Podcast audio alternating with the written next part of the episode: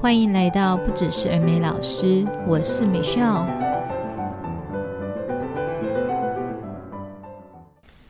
今天我想要来聊有关于制定班规的这个方法。那制定班规，其实我觉得应该是每一个老师一开始你就要先把它给说好的一个原则，那让孩子呢可以呃去 follow，然后也。不要就是因为他们不懂，那你反而就是反复的在做一个纠正。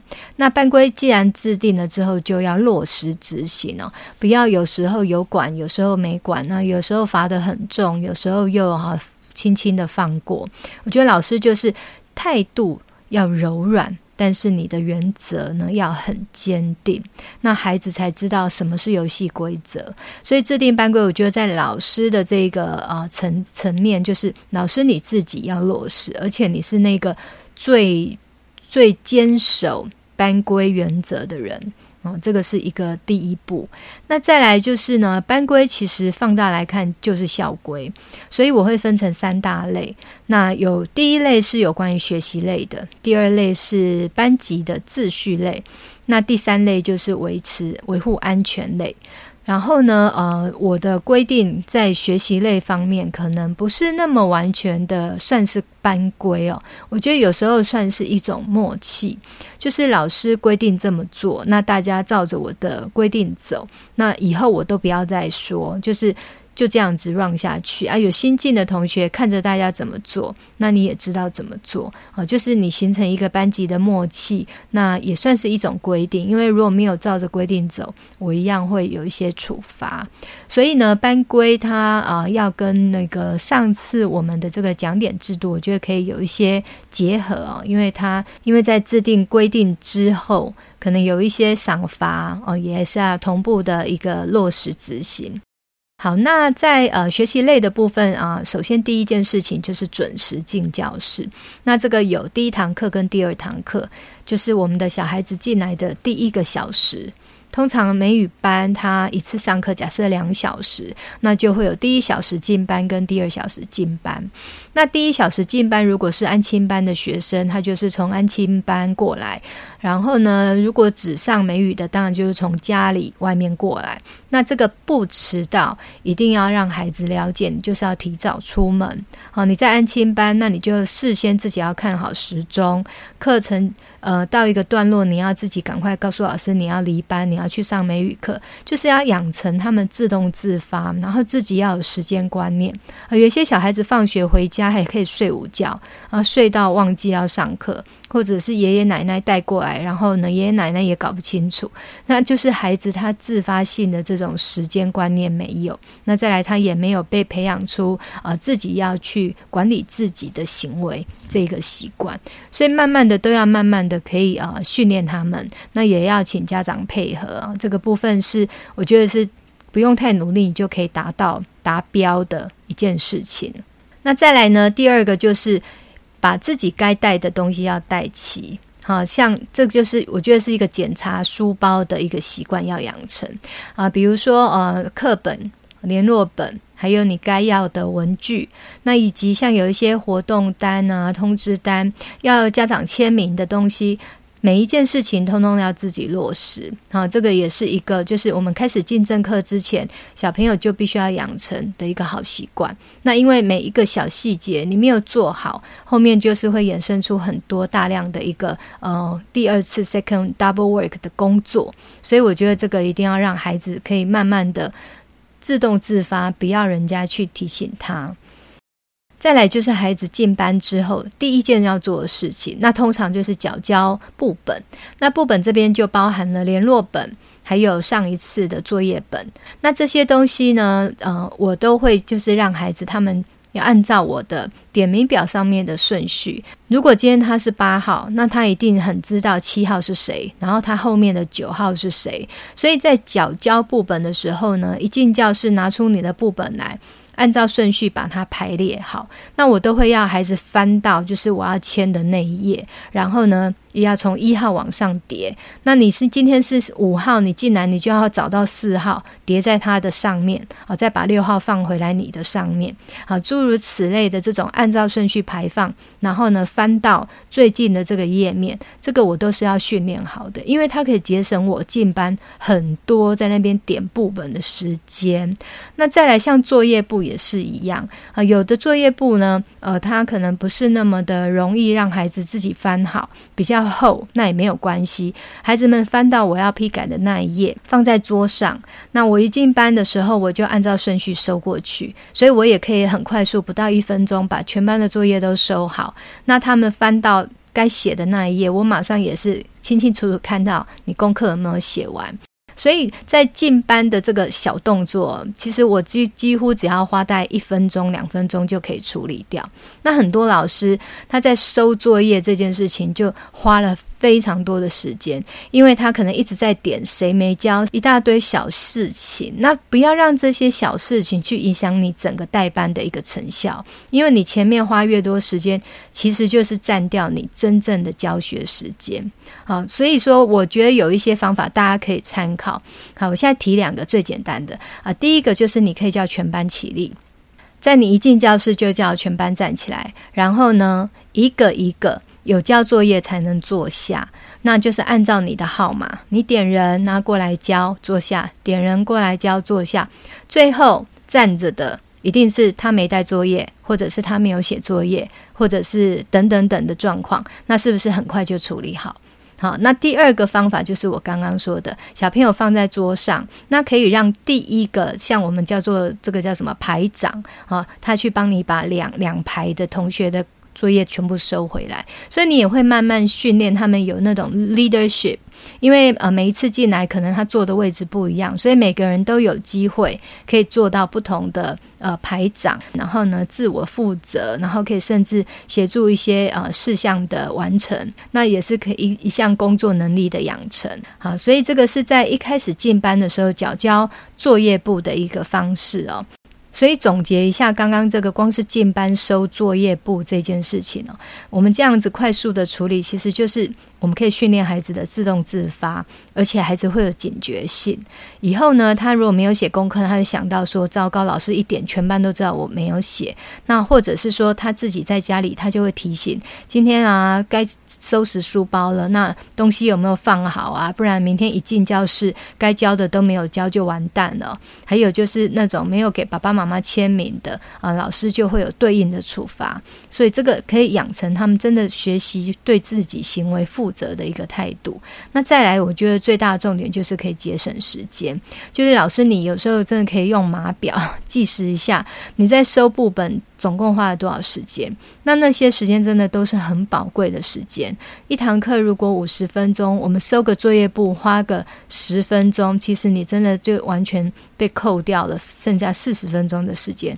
然后你要进行授课，还要做游戏，还要做活动，还要最后再验收，你会手忙脚乱。好，所以就是第一件事情，虽然很小，可是你会发现，真的小小细节里面就是藏着很多的魔鬼哦。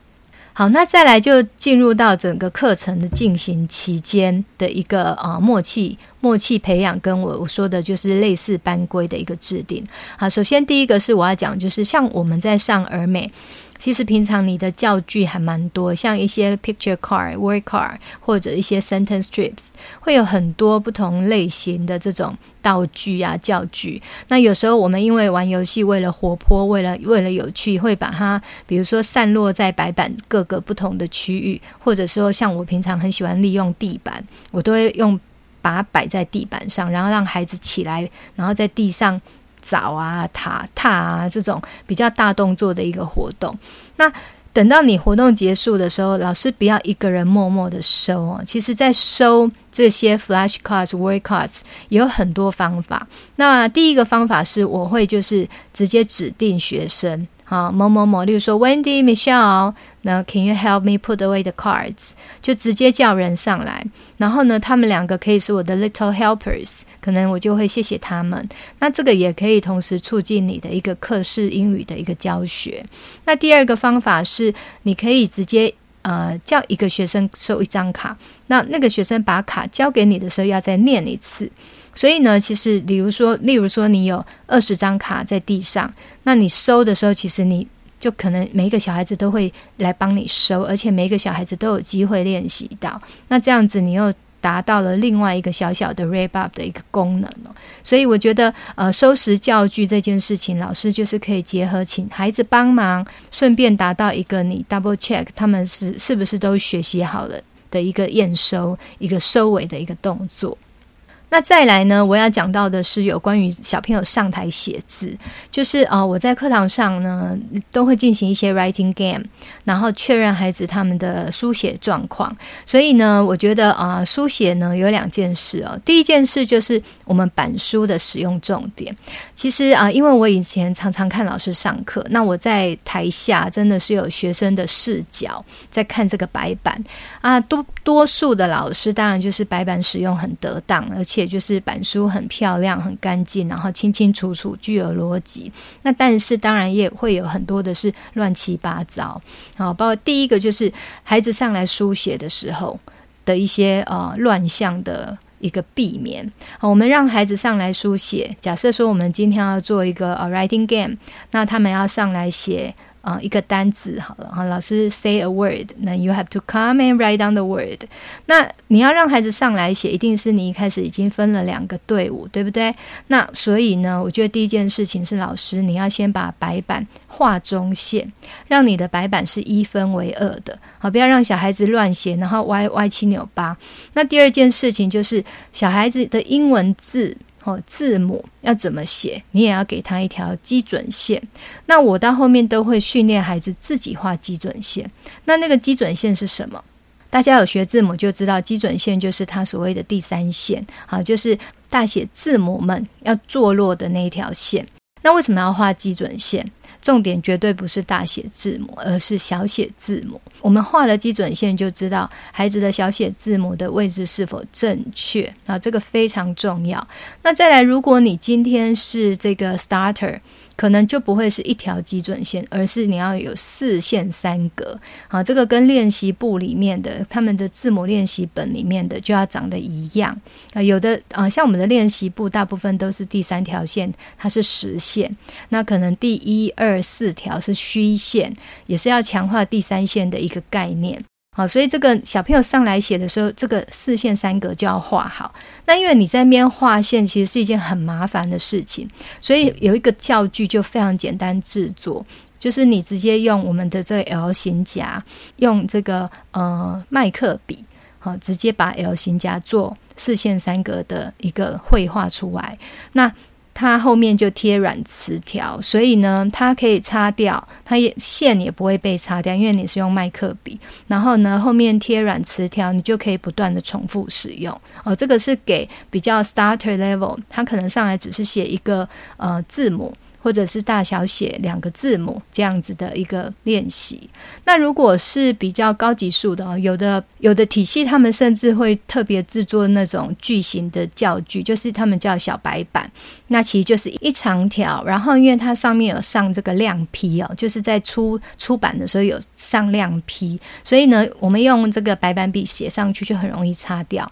那你一样就是中间呃两队要上来的时候，你就在这个中间白板中间画一条。线分成两队，那两队你各放一条。这个小白板，那让小朋友上来写，就会写得很好，而不要让他们鬼画符哦。其实上来练习最主要是要确认他们到底有没有学会，然后呢，增加他们的练习机会。那如果每一次上来练习，老师你都可以非常完整的去做纠正，做正确的指导，其实久而久之，写字这件事情，小朋友的自我要求就会提高。那这些都是在你课堂上一个小活动，你就可以慢慢训练出来的能力。那再来就是小朋友他们上来写的时候，你不断的要求他，你在做纠正的动作的时候，其实孩子在底下看，啊，他在座位上面看的时候，他也会看到我不要这样犯错。好像有的小朋友像小 G，呃，要勾不勾啊，写的不清不楚。他写 G 写的很像 Q，有没有？好，诸如此类的都是可以在课堂上，其实你就是示范，在你的 demo 的过程当中，孩子就已经学习会了。所以这些真的都是小细节大关键哦。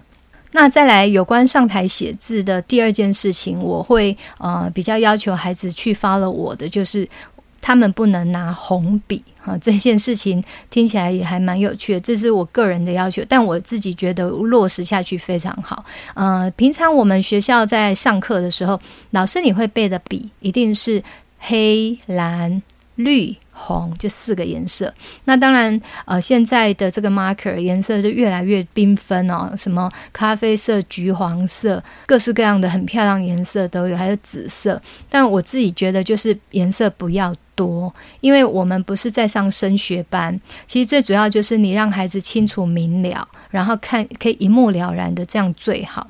所以呢，我会规定他们上台写字的时候都不可以碰红笔，红笔是给谁用？只有老师可以用，除非说今天我们做一个 correction，找人上来当小老师，那他就可以拿红笔。所以红笔的功能就是做修正、做修改的功用。那如果说你今天坐在台下哈，因为我以前常坐在台下，往上看的时候，其实真的很清楚，会被修正的都是用红笔。然后呢，其他小朋友其他颜色不管，但是红笔就是一个我会提出最正确的字。比如说，它被修改完，红笔写上去的时候，那个就是正确的东西。那这个也是有助于这种 learn by sight 的一个训练，而且 practice 就是希望小朋友他们在台下也快速的学习跟理解。所以你在批改的时候，如果让白板就是有点呃这样五颜六色，那很难去找到，可能还要在那边寻找老师的答案在哪里。例如啊，有的小朋友他写的时候，他拿红笔写。那老师要批改，是不是就要拿蓝笔批改？那如果另外一个学生他又用红笔，他又用绿笔写，老师又要用红笔批改。其实就整个大错乱哦，我不知道大家有没有就是可以理解我说的这个意思，就是连这个呃使用什么颜色的笔，其实真的都要很严格的把关哦，因为这个东西对于你的教学的成效，还有就是时间的这个呃使用上面还是有相关的，所以呃我可能是要求的比较细啊，这种细节呢，我们一直不断的去耳提面命，其实孩子久而久之他就习惯了，所以以前。我我在让小朋友上台做 writing game 的时候，红笔的东西，他们甚至会把它往旁边移，因为以免他们情急之下有没有冲上台要写的时候，不小心拿到我的红笔，那又要浪费时间去换笔。所以小孩子他自己会发展出他自己的行为模式，你给他一个 rule，他就会去遵守。那我觉得，如果班级的默契建立好，其实整个班级的氛围，还有就是提升整个班级的学习成效。都绝对可以加分。那你想想看，像我刚刚说的字母啊，写在四线三格的什么位置？这个东西它也会延续到未来高级数写作文啊。这个真的是以前我的感受很深，因为以前我常常要查验老师的作业簿。那每次查验到高级数，我看他们的那个作文的字迹潦草到我真的是又看不下去。我就想说，老师你在批改的时候，应该也是相当的痛苦吧？所以大家想一下，如果你从初级班一路带到高级数，那你就是严格的把关之下，其实到高级数真的是倒吃甘蔗。他们写的字迹漂亮，然后呢，写长篇文章的时候也不会乱七八糟。那甚至我以前在写作文的这个 level，我会要求他们作文还要空行写，写一行空一行，写一行空一行。那为什么要这么做呢？其实就是我希望他们留给老师注记的空间，那才不会整篇作文乱七八糟，然后老师注记也没地方注记。那我改完的时候，其实他们是要再把作文整个誊写一遍的。那我再 double check。好，所以很多工作虽然说就是感觉很多，但是在你慢慢的这种训练之下，孩子会成长，那也可以达到我们就是希望的成效。那我觉得最不要的就是这种不教而杀谓之贼哦，就是你一开始没有给明确的指令，然后没有告诉他们应该怎么 follow，然后就呃有很多的状况，就又责备孩子怎么做不好。其实孩子有时候是真的蛮无辜的。那因此我们在这个带班的时候，你就要从不同的面向去思考。然后呢，孩子是可以被训练的。那这个规定规定下来之后，呃，同同学们也会互相提醒。然后你可能花个，我觉得几几周几次上课。其实小朋友的能力就起来了。好，慢慢的给机会，慢慢的修正，慢慢的优化，真的会慢慢上来的哦。好，那呃，因为今天的时间的关系哦，有点长了，那我就在下一集呢，再继续把后面的两个部分做一个完整的说明。欢迎你们到 Apple Podcast 底下五星按赞，然后有任何问题都欢迎你们提出来。那么我们就下周再继续分享我的班规制定的 Part Two 喽。Goodbye, see you next week.